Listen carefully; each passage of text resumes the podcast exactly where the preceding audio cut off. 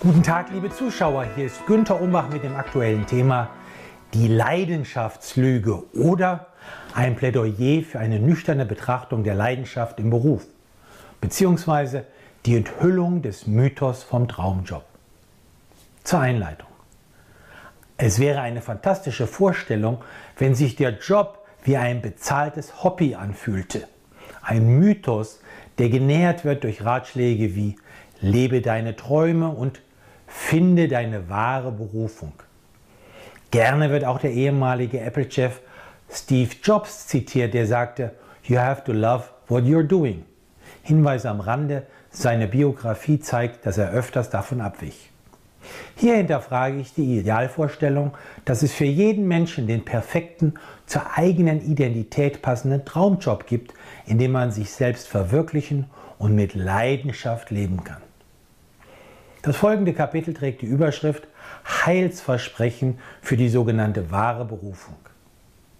Frustrierte Arbeitnehmer finden zahlreiche verlockende Angebote in Büchern und Seminaren. Das Motto lautet meist, nur wer für etwas brennt, kann ein Feuer entzünden. Nun, wenn das so ist, prima, dann sollte man keine Löschdecke drauflegen, sondern Projekte starten und durchziehen um bei den Begriffen von Feuer und Flamme zu bleiben. Verschwiegen wird oft, dass man bei übervollem Arbeitspensum auch ausbrennen kann. Welche Assoziationen ruft das Wort Leidenschaft meist hervor? Oder die Leidenschaftsfalle. Die meisten Menschen bringen das Wort Leidenschaft mit überschwänglichen, rauschartigen oder erotischen Gefühlen in Verbindung. Ein Beispiel ist der leidenschaftliche Kunstliebhaber. Manche Unternehmen haben die Leidenschaft oder auf Englisch Passion in ihren glanzvollen Missionen und Missionen stehen. Dieser Schuss kann allerdings nach hinten losgehen, wie das Beispiel einer großen deutschen Bank zeigt, deren wohlgemeinter Spruch Leistung aus Leidenschaft intern und extern spöttisch verballhornt wurde zu die Bank die Leidenschaft. Aus den obigen Gründen bevorzuge ich persönlich für den Businessbereich vielmehr Begriffe wie sinnvolle Arbeit oder Freude oder Spaß. Das nächste Kapitel trägt die Überschrift Nüchtern sein hat auch Vorteile. Es gibt nun mal Menschen, die vorwiegend rational veranlagt sind. Aufgrund ihrer Gene und ihrer Sozialisation neigen sie nicht zu intensiven Gefühlen wie Begeisterung oder Leidenschaft. Diese persönliche Empfindungsstruktur gilt es zu respektieren. Um erfolgreich zu sein, brauchen Unternehmer auch solche Mitarbeiter, die sich eben durch Besonnenheit, einen kühlen Kopf und ein nüchternes Urteilsvermögen auszeichnen. Allesamt so ziemlich die Gegenteile von Leidenschaft. Eine überschäumende Leidenschaft beinhaltet eben nicht automatisch auch eine Top-Leistung oder gar Erfolg.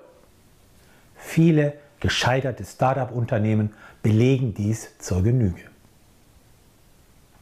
Das nächste Kapitel trägt die Überschrift Job als Broterwerb ist auch okay. Es gibt Menschen, die ihren Job gut machen, relativ zufrieden sind und das Gehalt lediglich als finanzielle Grundlage für ein erfülltes Privatleben betrachten nach dem Motto Arbeiten, um zu leben. Diese Menschen genießen das soziale Auffangnetz und den Kollegenkreis und streben keine Karriere nach oben an. Glücklicherweise gibt es befriedigende Jobs, die man auch ohne Leidenschaft tun kann und die ganz gut bezahlt werden. Ich halte das für völlig legitim auch wenn manche Autoren es für ein Unglück halten, wenn man morgens nicht voller Vorfreude aufs Büro aus dem Bett springt und vor Begeisterung platzt. Das nächste Kapitel trägt die Überschrift In der Alltagsroutine vor sich hinarbeiten. Es gibt auch Menschen, die eigentlich gerne für etwas brennen würden. Sie wissen aber nicht wofür, da ihnen unklar ist, wo sie mit Leidenschaft dabei wären. Die kurzfristige Lösung besteht darin, wenigstens die Tätigkeiten zu reduzieren, die keine Freude machen. Die bessere Lösung ist, einfach neue Dinge auszuprobieren.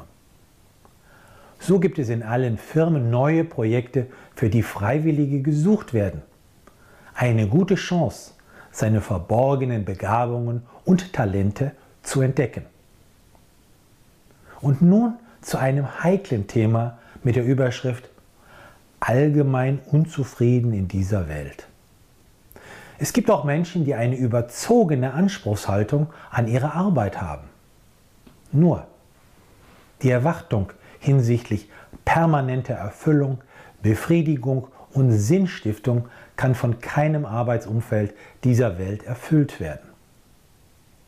Es ist einfach unrealistisch zu glauben, dass Vorgesetzte, Firma, Funktion und Kollegen in Einklang mit den Erwartungen eines Einzelnen stehen. Menschen dieser Art werden in keinem Job glücklich, da die Unzufriedenheit in ihnen selber begründet ist und sie diese daher stets mitnehmen. Es ist folglich egal, wo diese Menschen arbeiten. So hart es klingen mag, diese Menschen müssen erkennen, dass sie erst ihre innere Haltung ändern müssen, bevor sie an den äußeren Umständen herumschrauben. An die vorigen Kapitel anknüpfend hier das abschließende Kapitel mit der Überschrift selber die Verantwortung übernehmen. Die gute Nachricht ist, wir können mehr gestalten, als wir oft denken und so Kontrolle in unser Leben zurückholen. Wenn man alle Optionen ausgeschöpft hat und trotzdem unzufrieden ist, kann man die aktuelle berufliche Funktion ja als Trainingsfeld betrachten und sich langfristig beruflich neu orientieren. Voraussetzung ist allerdings, dass man das jeweilige Profil im Markt sucht. Ein Gradmesser dafür ist beispielsweise die Zahl der Anfragen von Headhuntern, die Sie bekommen. Heute meist über Online-Plattformen wie Xing oder LinkedIn. Da sind Sie doch präsent, oder? Nun, Fazit und persönlicher Ausblick. Für ein gelungenes Leben ist jeder selbst verantwortlich. Nutzen Sie dafür Ihre angeborene Neugier, Ihre Courage und Ihre Zuversicht. Sie möchten weitere Tipps erhalten? Dann finden Sie praktische Empfehlungen und aktuelle Auswertungen im Management-Newsletter, den Sie gratis anfordern können auf www.umbachpartner.com.